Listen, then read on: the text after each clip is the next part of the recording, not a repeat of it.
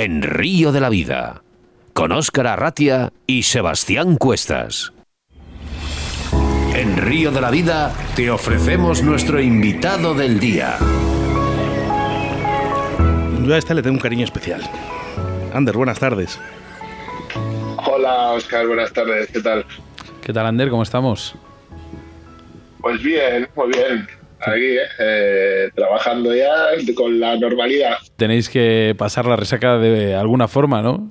Sí, no, no, no te preocupes que la resaca pasa enseguida. Una vez que uno empieza a trabajar, no hay tiempo para... Así que... Conoces perfectamente a una persona que se llama Geray Peña, ¿no? Sí, Geray sí, Peña un día me dijo, un día me dijo, estábamos en un nacional, que es el nacional, y ganaste tú en Asturias, y me dijo, digo, oye, ¿alguna vez te ha sonado así un nombre de un pescador como muy fuerte, como muy potente? Digo, digo, ¿cuál? Y empezaba, Ander Pérez la Ruscain. Pues eso, oye, en alto sonaría de maravilla siendo, como habéis sido campeones del mundo. Pues sí, la verdad es que ha sido una gozada. Ha sido, bueno, eh, lo que queríamos, ¿no? Al final, siendo en casa, que pudiéramos además ganarlo, como ha sido, o sea que yo creo que, que inmejorable. Creo que por ahí tengo también a Andrés Torres. Andrés, buenas tardes. Buenas tardes, aquí me tenéis. Te voy a llamar Andresín, ¿eh? Buenas tardes, Andrés. Buenas tardes, Andrés. Don, don, don Andrés. tardes. Ahora es don Andrés. Enhorabuena, Andrés. Muchas gracias. Me imagino que nada más que sabes, ¿no? Que, que eres campeón del mundo. ¿La lágrima ha caído o no? Pues eh, en la entrega de medallas me faltó muy, muy poco, la verdad. Es que Ander no le pregunto, es que Ander es- es muy duro. de- sí, sí, Ander para eso no, no, no le puede la emoción. Pero bueno, yo jugaba en casa y, y la verdad que sí que hubo un momento que me vi un poco superado. La diferencia de tamaño en el río se equipara, ¿no? Ander es un tío grande, tú eres un poquito más bajo, pero luego en el río sois igual de grandes los Muy dos. grande. Bueno. Chicos, Ahora sí. ahora, ahora te oímos bien, ahora te oímos bien. Oscar. Bueno, hemos perdido estos minutillos que es, es oro. Eh, vamos un momento, eh, hablábamos un poquito de esos controles internacionales. Eh, ¿Cómo les veis? Eh, ¿Es positivo para un mundial como este? Ander, por Sí, ejemplo, tú. Bueno, a ver, eh, sí, sí. bueno, más que positivo es necesario. Al final es lógico que para los países anfitriones, en este caso ha sido en Asturias y, y, lógicamente nos tocaba a nosotros ir con los controles internacionales, pero en otros países le pasa al país, al, al, al equipo anfitrión siempre le pasa y que es lógico, es decir, aquí los controles son de un país y bueno, siempre para que no haya suspicacias ni problemas, pues, pues tienen que estar ahí y tienen que controlarlos. Además yo he tenido buena experiencia, la verdad no me quejo en absoluto con, con el control internacional. Andrés, ¿tú qué opinas de ello? Bueno, yo la verdad es que yo tenía un control, creo que el más estricto que hay. No puede, es una grandísima persona, es el secretario de la Federación Internacional, pero la verdad es que me hizo un marcaje al hombre que ni Puyol en sus buenos tiempos. Eh, tengo que decir que en una en la primera manga del caudal eh, me perjudicó bastante porque yo siendo conocedor de que tenía un tramo delicado estuve más de un cuarto de hora discutiendo un poco con él porque no me quería dejar pescar medio tramo porque no se me veía. También era un poco fallo nuestro organizativo de cara a que habían pedido que, que lo llevara vadeador y claro me faltaba lo mejor del tramo lo, peor- lo mejor de un mal tramo y no podía pescarlo. Entonces eh, ahí me perjudicó un poco ese nivel de, estricto que es. Y, y en el Narcea lo mismo, me tuvo un cuarto de hora sin pescar porque no quiso cruzar el río, tuvo que cruzar por un puente, tuve que esperar. En fin, creo que hacen su trabajo, pero a veces.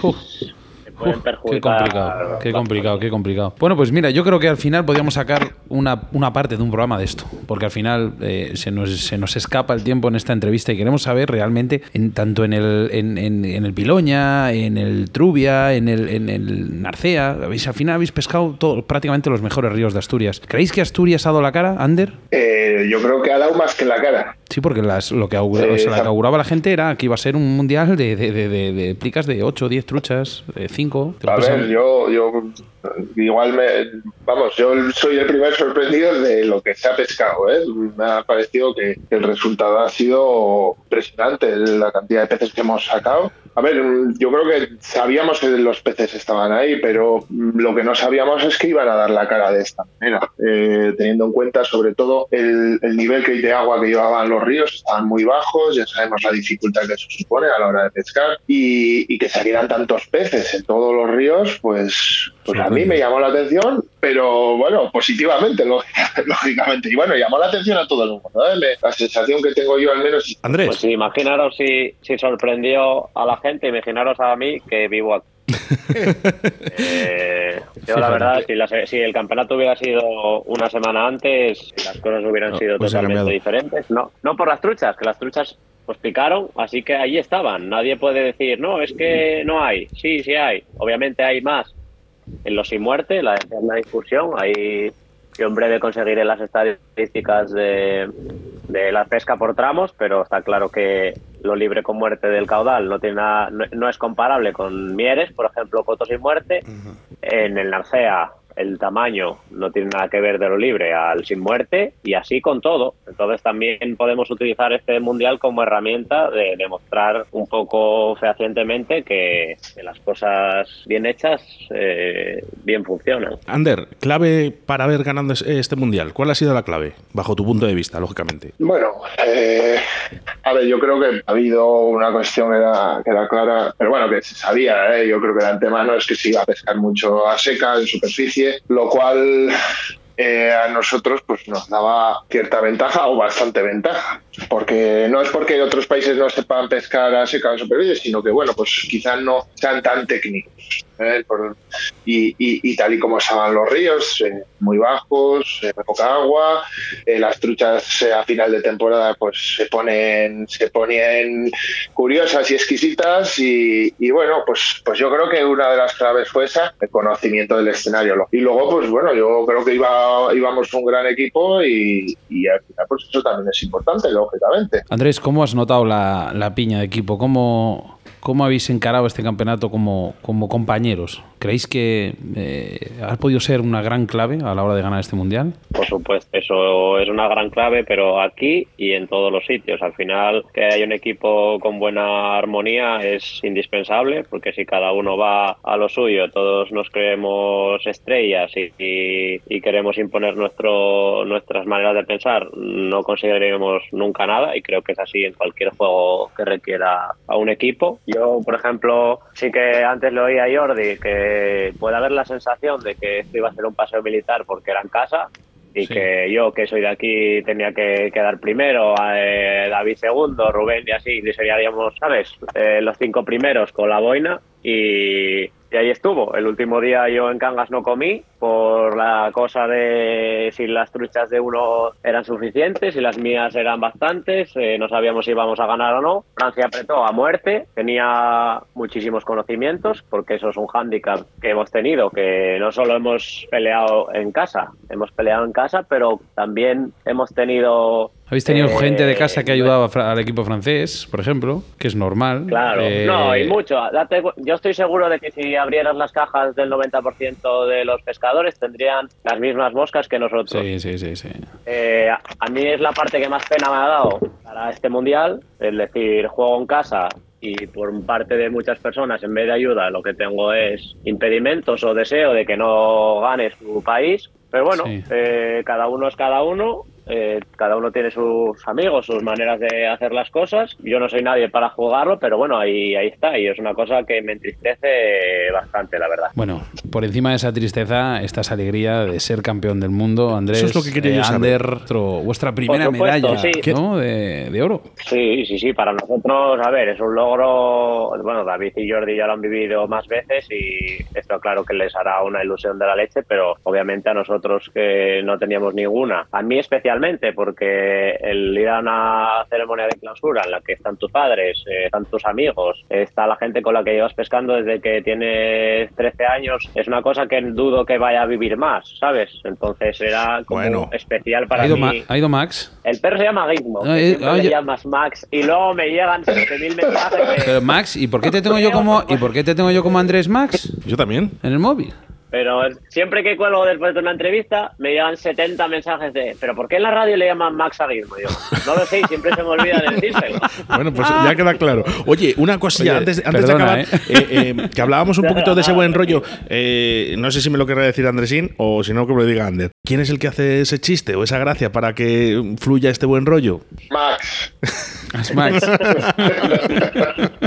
Mira que Yo creo que, yo creo que de una manera o de otro o de otra todos aportamos nuestra parte de, de gracia y de tal, cada uno tiene la suya. Yo creo que por la manera de ser, quizá Ander y yo somos los que más jaleo montamos, casi siempre. Me Eh, pero al imagino, final ¿eh? todos tienen sus cosas, todos al final, incluso Jordi, que puede parecer esa Más serio. persona que es seria, que corta a todo el mundo y parece que va a matar a un montón de gente, luego para nada, ¿sabes? Hace comedia como los demás, Iñaki lo mismo, o sea, quiero decir, y creo que es una parte importantísima el, el las risas, porque Las risas. si no, esto se sufriría mucho. Oye, hemos preguntado a todos. y además, a- Sí. a- además, son, son- son- que además son muchos días juntos y, y como, como no tengamos momentos en los que disfrutas y lo pasas bien, eh, resulta imposible. ¿Con qué os quedáis de este mundial? Una anécdota que se os va a quedar guardada en ese recuerdo. Ander. Anécdotas, uf, pues muchas. Quitando la, Eh, quitando la fiesta del último día. Esa no, esa no se puede contar. Bueno, de los últimos días. Sí, pero eso ya está olvidado, eso ya está totalmente olvidado. Bueno, a ver, al final el ver a los países me resultó curioso, pues los, los japoneses en particular, que eran gente muy graciosa y, y que se les veía disfrutar de todo, de la comida, de la pesca, de estar siempre sonriendo y, agradeciendo todo. Y me resultó gracioso el, el compañero que tenía yo en el grupo, Fumito, era un, un chico muy majo. Andrés, ¿con qué te quedas de, Yo- de este mundial? La verdad es que siendo Con el casa, control. pues, Se queda con el control. A ver, el control al final yo entiendo que si todos fueran así, la competición iría mucho mejor. El problema es que tú sabes que contigo están siendo estrictos y con el que tienes debajo o arriba no está siendo así la cosa y eso te puede, ¿sabes?, desesperar un poco. Pero bueno, ya está, la medalla está en casa y olvidado. Ya no dudo que me vaya a tocar otra vez un control internacional, por lo tanto, que le toque al siguiente y que se espabile. Pero la verdad es que el- para mí, la anécdota más tal, y es independientemente de la pesca, eh, en el río Narcea, que es el río que menos conozco, eh, me tocó el tramo que, hubiera, que yo hubiera elegido. No sé si era el mejor o no, pero lo- era lo, único, lo último que había entrenado. Y, y en un momento tenía un puente. Es verdad que había bastante gente que, que vino a verme, tanto al Trubia como al Caudal como tal, pero en un momento levanté así la vista y, y alguien me saludó. No supe quién es porque, bueno, es lo que te digo, había mucha gente, pero como que me sonó su cara y, y- y yo dije, haría que esa persona eh, es igual que mi abuelo. Anda. Mirar, Y resulta que es un primo carnal de mi abuelo que vive allí, eh, que yo hacía un mogollón de años que no, que no veía y, y que vino a verme a eh, pescar porque se enteró que yo iba allí y, y me hizo como mucha ilusión porque no tiene nada que ver con la pesca ni tiene que, ¿sabes? Pero se tomó la molestia de, de enterarse y de ir hasta allá a verme y saludarme y eso la verdad que me hizo Qué bastante. Pues fíjate que se, se me están poniendo los pelos de punta y no se me ocurriría mejor manera que acabar este programa 142 con la selección española de Salmón y Dos Mosca y contando esta anécdota que de verdad que se me han puesto los pelos de punta, Andrés. Chicos, Sí, yo la verdad que se me pusieron en su momento fue bastante extraña la situación. enhorabuena a todos, en especial eh, a vosotros, ¿no? Que, que- que este mundial le tenéis ahí, eh, como tú dices, sala de casa, encima con esta anécdota que nos has contado. Enhorabuena a todos, muchísimas gracias por estar en Río de la Vida en este programa, eh, que sois especiales, que lo sabéis y que todavía quedan muchas medallas por ganar. Pues muchísimas bien, gracias a vosotros gracias. por darle cobertura a estas cosas, porque la verdad que se echa un poco de menos que un evento tan importante no tenga la repercusión que, que podría tener a lo mejor en, en otras disciplinas. Lo que sí que se echa de menos, eh, y Ander, eh, me refiero también a ti, eh, sobre todo, es que hay cambio generacional, hay pesca, hay pescadores, eh, sigue habiendo el nivel incluso mejor, ¿por qué no decirlo? Y que una vez más España ha vuelto a estar ahí a lo grande. Y tan grande como tú, Ander. bueno, yo no sé si mejor o peor, yo creo que al final cada generación pues es la que es y es la que toca.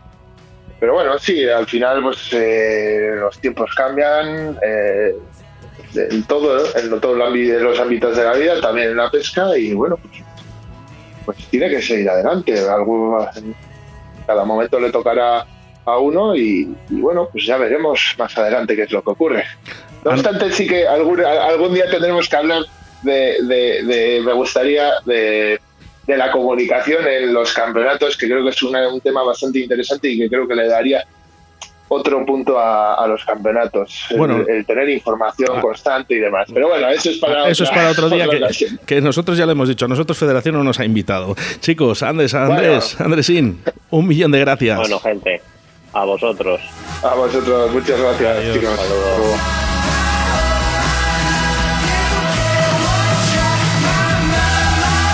Bueno, pues hasta aquí, programa 142, un programa especial sobre los campeones del mundo de Salmonidos Mosca que yo creo que se han sentido muy queridos por toda España. No da tiempo para más, ahora solo tendrás que esperar 167 horas más o 10.020 minutos para volvernos a reencontrar a través de las ondas de la radio. Sebastián, muchas gracias. Muchas gracias. Y cómo no. Oh, y por cierto, tenemos cumpleaños, eso sí, mira, aunque me eche la bronca en Bon Radio 4G venidor. Leire, un millón de felicidades. ¿eh? Nuestra princesa. Aquí tenemos a, mi peque y a Chuchi. Chuchi, ¿quieres decir algo a tu pupila Hombre, claro, como se lo voy a decir. Eh, muchas felicidades, que cumplas muchos años y que nos veamos muchas veces así. Te quiero mucho.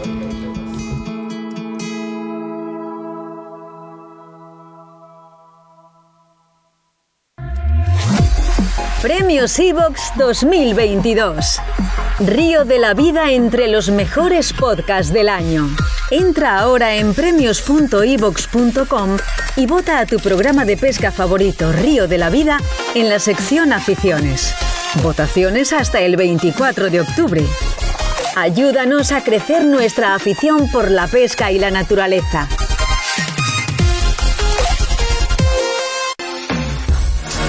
La mayor variedad de productos de carp fishing con más de 3.000 referencias se llama Fox International.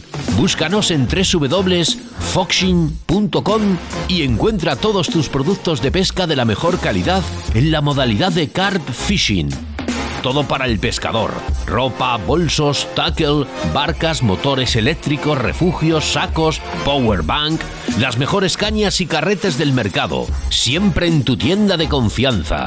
Fox International con Carp Fishing en Facebook e Instagram.